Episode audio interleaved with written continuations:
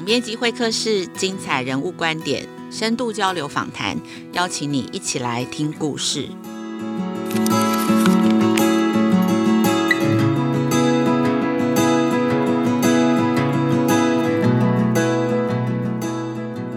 大家最近好吗？我是雅慧。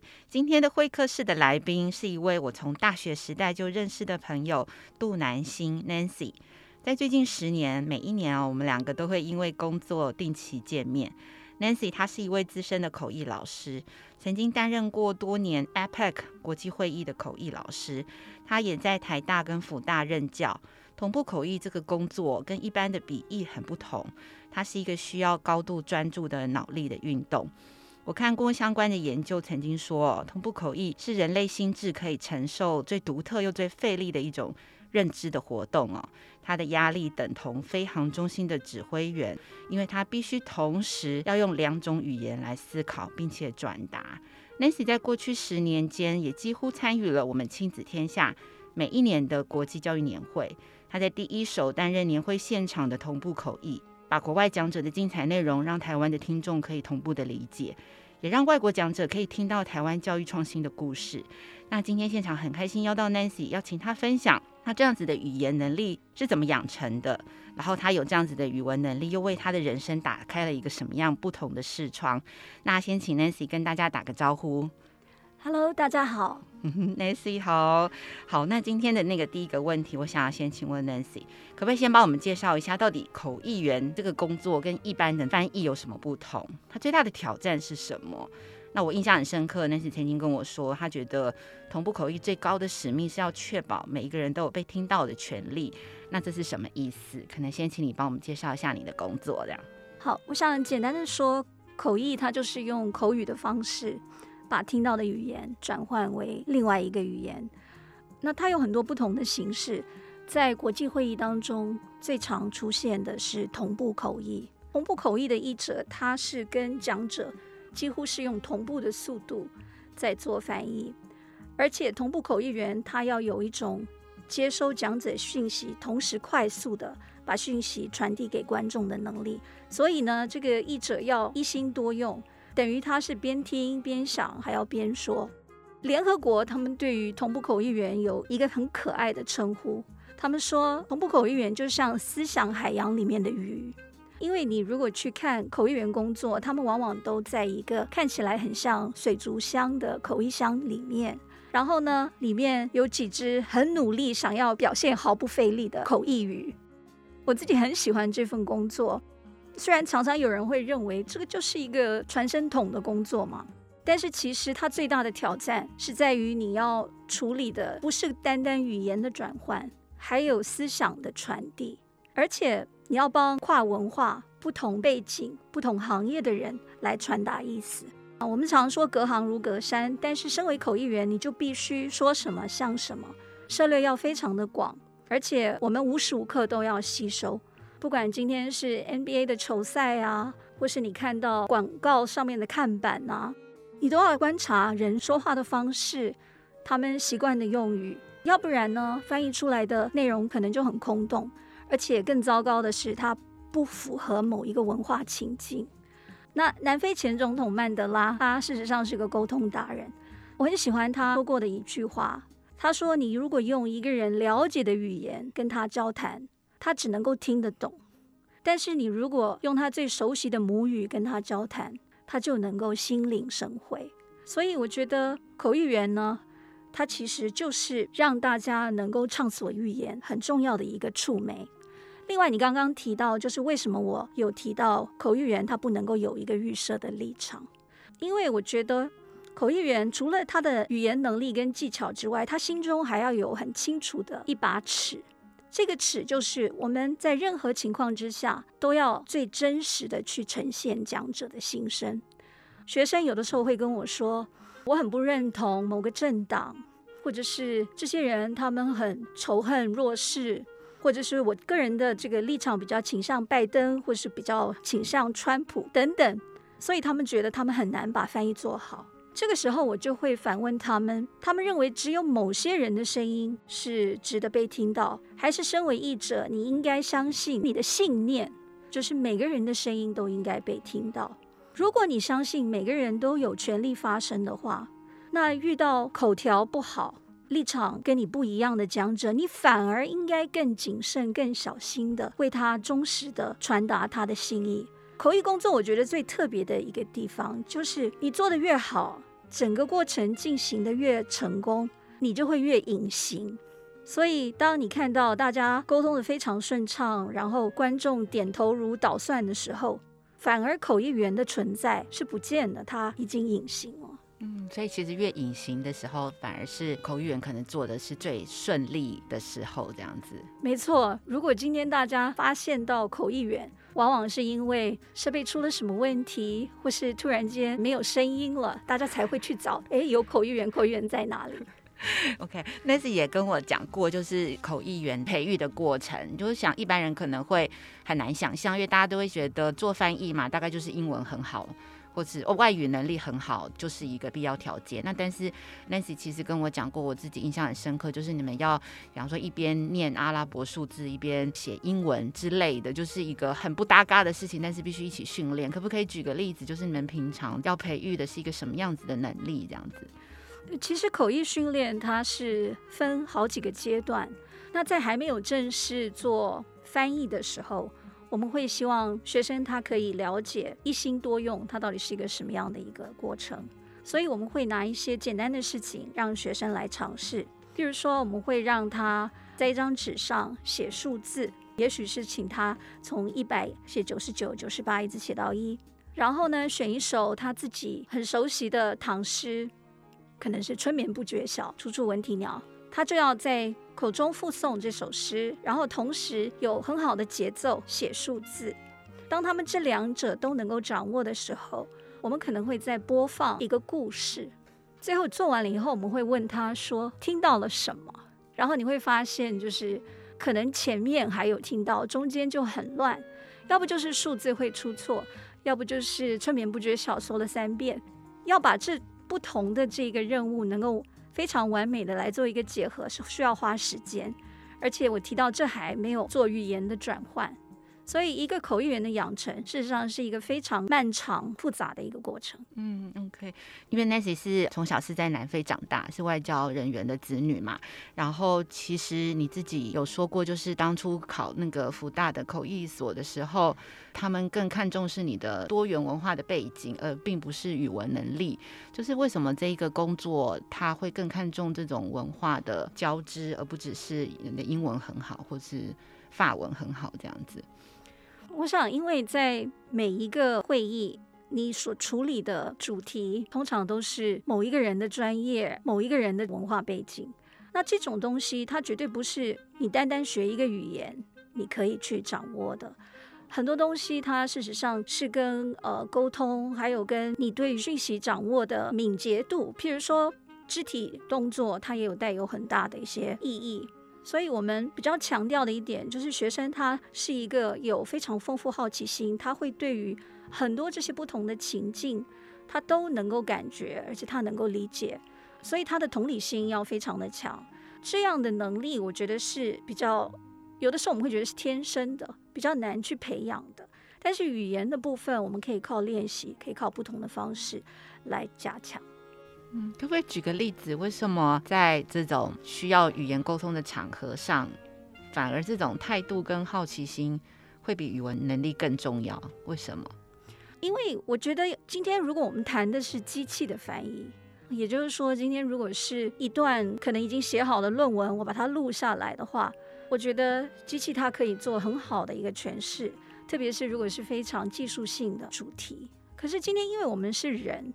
所以呢，我们在沟通的时候，有很多的当下，其实我们并不是很清楚的能够把自己想的逻辑交代得很清楚，而且有的时候我们会跳过一些讯息，因为我们觉得这个是我们跟这个观众，我们已经彼此之间有的一个共识，也许这是一个哦，也就是我们的情境。所以在这种情况下，你只有透过人的观察。他才可以去补足，也就是说，因为人不完美，所以在某种程度，你真的要仰赖另外一个人来理解。机器要的是一个比较完美的状况，它可以去解读。可是当我们讲的是有温度、有一些瑕疵，还有一些要解读和同理的东西，那真的就只能靠人。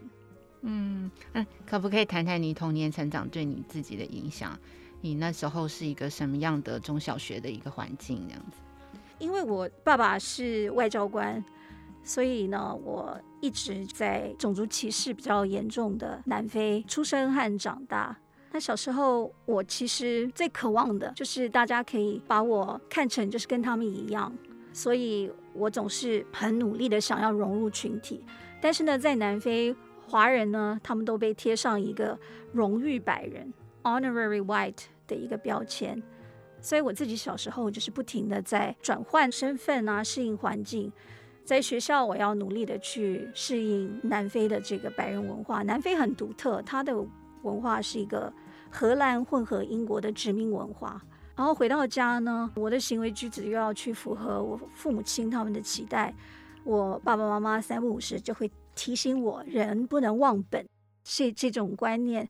但是我对自己的原生文化其实。印象是很模糊的，大部分就是好像双十节的时候会看到大家唱国歌，然后那些阿姨们穿着旗袍炸春卷，要不就是会播一些像《八百壮士》这样很样本式的爱国电影，所以我当时真的觉得很难产生一种对自己国家跟文化的认同，而且我妈妈那时候一定要我去补习中文。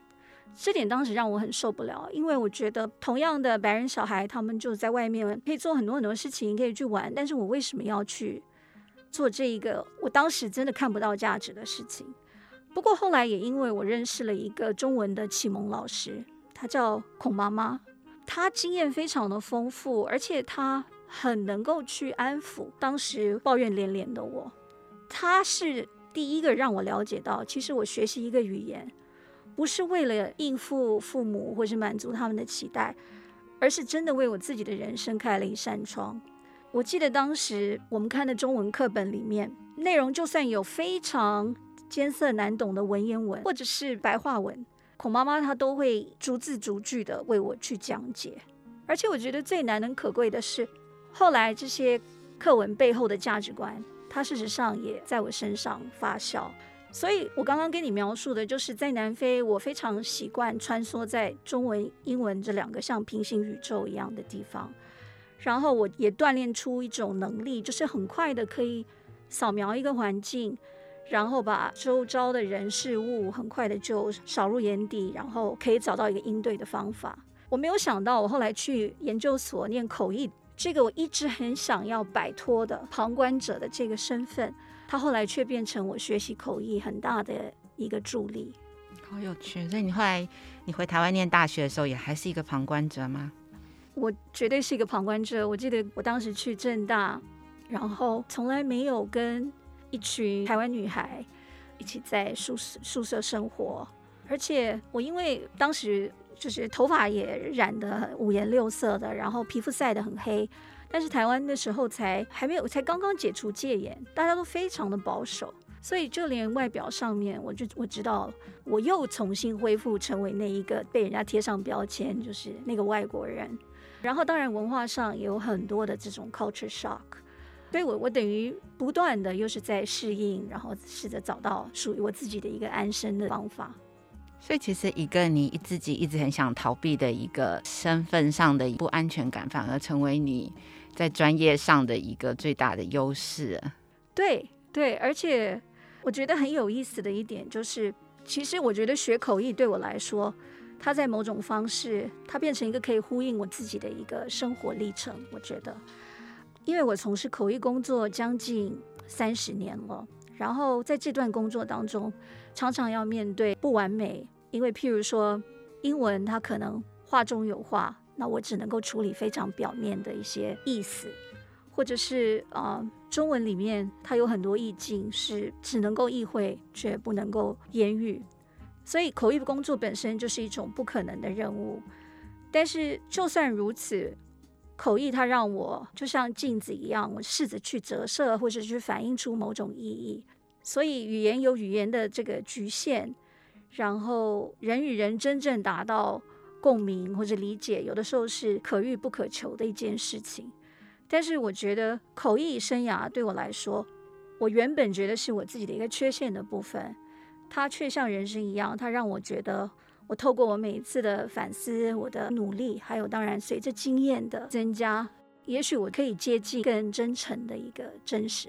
嗯，所以其实那是你的第一语言你的母语是英文，对不对？呃，应该说我的第一语言可能是中文，就是我爸爸妈妈跟我讲的。应该是中文，可是我最熟悉，而且在小学、中学、高中，我都是呃都是在用英文。嗯，这真的是一个双母语成长的一个样态哦。那可以谈谈学英文这件事情吗？因为在台湾，其实爸妈都非常在意孩子的英语能力哦，都从很早就开始投资哦，然后也都花钱不眨眼，然后大家都很觉得英语力就是国际人才的一个很重要的能力。Nancy，你怎么看这件事情？应该很多人会问你怎么培养英语力吧？我其实刚刚有提到，我觉得学习一个新的语言，它就是为自己多开一扇窗。但是大家要知道，英文其实真的只是一个工具，它可以让我们的世界更充实、更丰富、更精彩。但是它有一个前提，就是你一定是要从某一个有兴趣或是某一个特定的领域出发，英文它才能够发挥它的效果。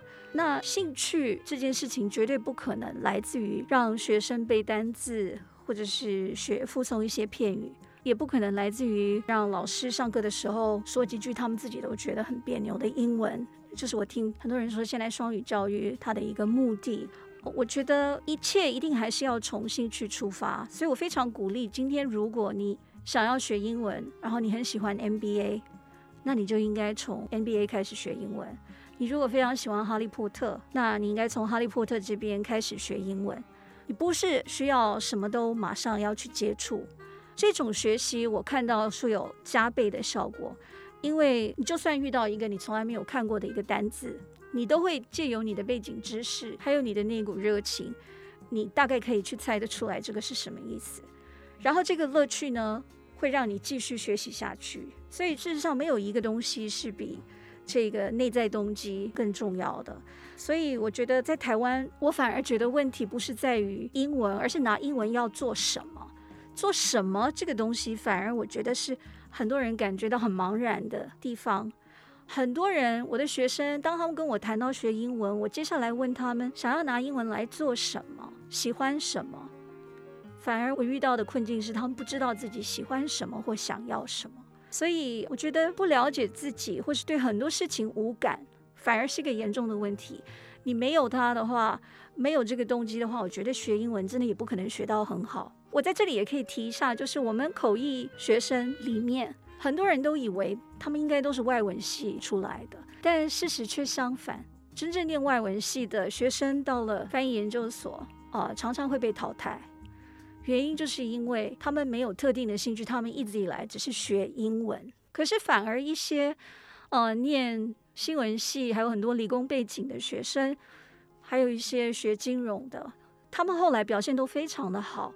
一方面是他们有一个是他们很感兴趣的专业，可是更重要的一点是他们有很好的学习的框架，一个逻辑的框架。这个在进入口译，然后试着去理解不同背景的内容的时候，反而会有更大的帮助。而因为口译的内容绝对不是你自己要讲的话，它是别人的话，然后你要试着把别人的话来做诠释。所以很多英文系的人，他只习惯讲自己想讲的话。那你如果只会讲，你只有一种语言，那你可能不适合做口译。嗯，很有趣。所以其实每一个职业的想象，并不是像表面上想的，就是口译员就是英文很好，可是可能是像你的个性，可能要真的是喜欢这个领域，你愿意一直学。而且可以站在背后的这种是比较适合当口译员这样子。对对，特别我觉得很多人都觉得英文一定要很好。那我们碰过一些可能英文发音并不是那么标准，可是他们口译可以做得非常好，就是因为他们逻辑思考的能力很强，然后分析能力很强，然后涉猎很广，所以他们可以用很简单的文字就可以表达，把事情表达得很清楚。嗯。嗯，有趣。哎，那 Nancy，过去几乎亲子天下的教育论坛几乎年年都有与会啊。你自己从讲者的这些分享，你可不可以谈一谈你自己看到这十年你自己印象深刻的变化是什么？因为你自己也是个母亲，应该对这个教育的改变很有感觉。那可不可以跟我们分享一下你的观察？其实我觉得非常幸运，可以跟亲子天下结缘十年，因为我们做口译。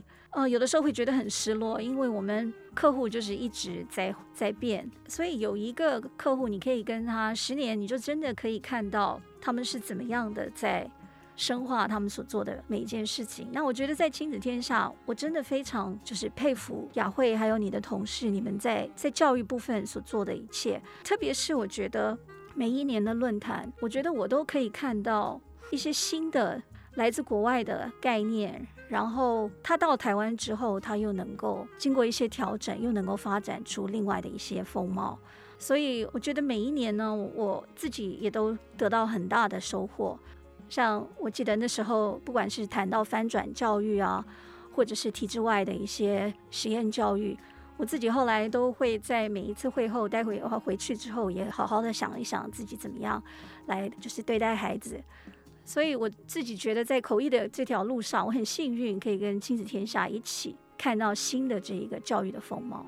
嗯，谢谢。那呃，有没有比较印象深刻的讲者，或者是哪一年一些印象比较深刻的片段呢？我想我印象最深刻应该就是刚刚才过的教育论坛，有一位美国讲者叫 Stephan，他是加州 Glendale 一个学区的创新长。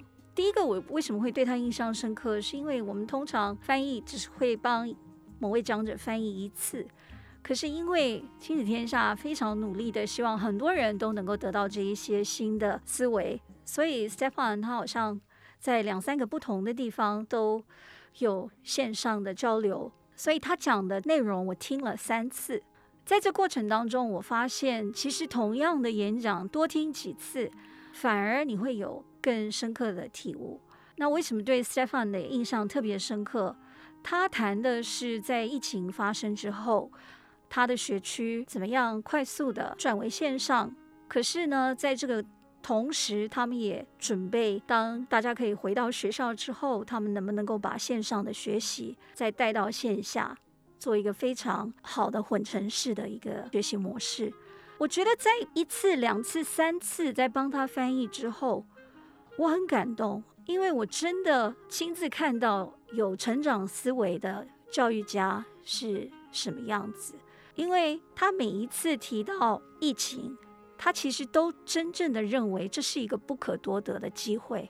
我觉得这个很少会在我们的教育单位听到，通常我们都把它当做一个很大的困难或者是一个问题。可是我觉得在 Stephan 他这一种成长性的思维。他一直强调，有很多的理想，如果不是因为疫情，你真的是个千载难逢的机会，你应该放手一搏。而且他让我看到，原来这就是创新。我们常常在市场上 innovation innovation 到处都在提，可是我觉得有的时候很多东西就变成一个口号，它真正的落实你很难去想象，或是你没有看到。可是我觉得在这么一个也不是。呃，很著名的一个学校，但是他是一个学区的创新长，我却看到了那一份初心，还有对于创新的信任，对，那点让我非常的感动。我也很希望我能够把我的那一份体悟，借由我的翻译，让更多的人听到。可是我又会想到，大家只是听一次。可能有点可惜，我不晓得他们是不是真的能够感觉到 Stefan 他那个迫切的希望，台湾的朋友也能够跟他一样，好好的利用这一次的疫情。嗯。我觉得今天很感动，是可以看到 Nancy 对自己工作的喜爱，还有可以看到你自己对你工作的那个价值感，就是它不只是把 A 语言转化成 B 语言，事实上你是真的想要传达你自己很感动的讯息给别人，这样子让别人可以接受到你一样的感动，这样，那这个我印象很深刻。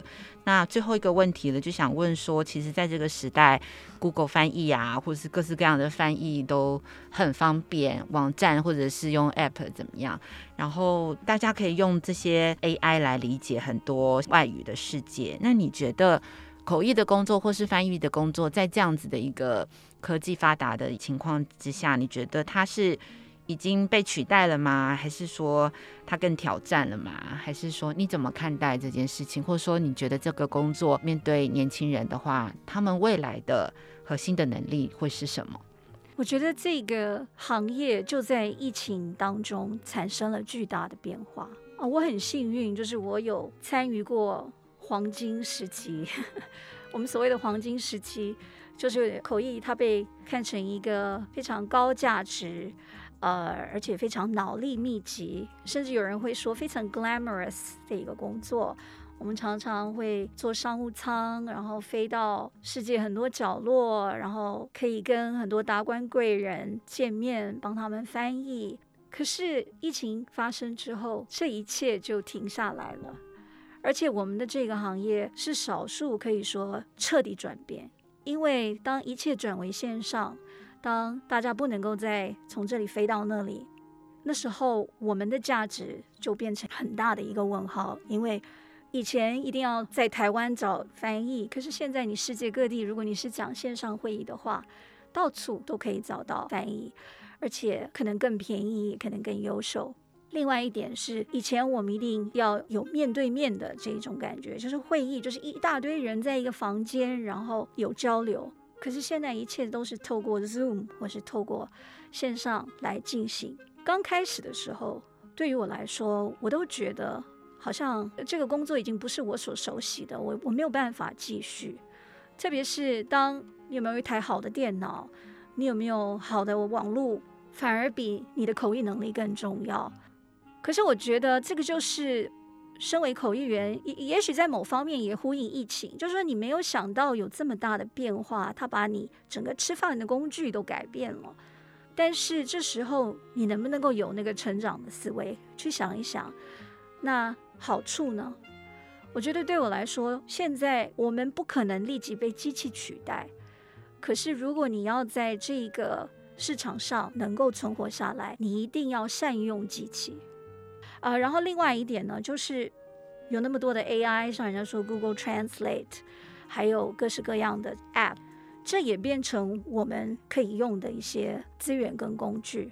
可是我觉得你也要知道，客户或者说外面的一般的这些听众，他们也很聪明，他们也会知道有些东西，他们可能就是找 Google Translate 就可以了。而且 Google Translate 它事实上在某些地方早就已经超过人的翻译能力。我们说，特别是以前我们最怕遇到的是医学会议，然后里面有很多很多的这个数据，或者是法学会议有很多的法案。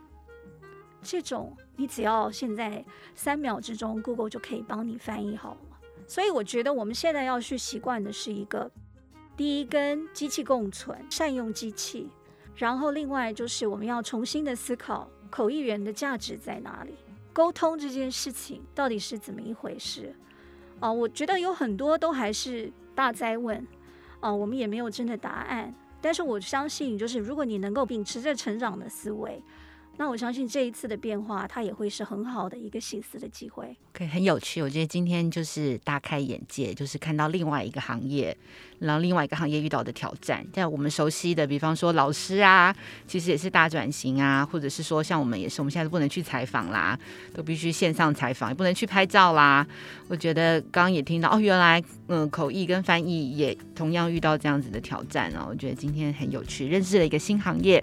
然后也从 Nancy 的角度看到一个教育创新啊，或者是台湾教育改变，然后发生的影响。那今天非常谢谢 Nancy，谢谢雅慧，谢谢。OK，好，非常感谢大家今天收听总面积会客室，我是雅慧，亲子天下 Podcast，每周二谈教育，周四聊生活，周五开启好关系。欢迎关心孩子教育教养的你订阅收听 Apple Podcast，请给我们五星评价。你想要听什么样的节目？也欢迎大家来许愿池给我们回馈。我们下次见喽。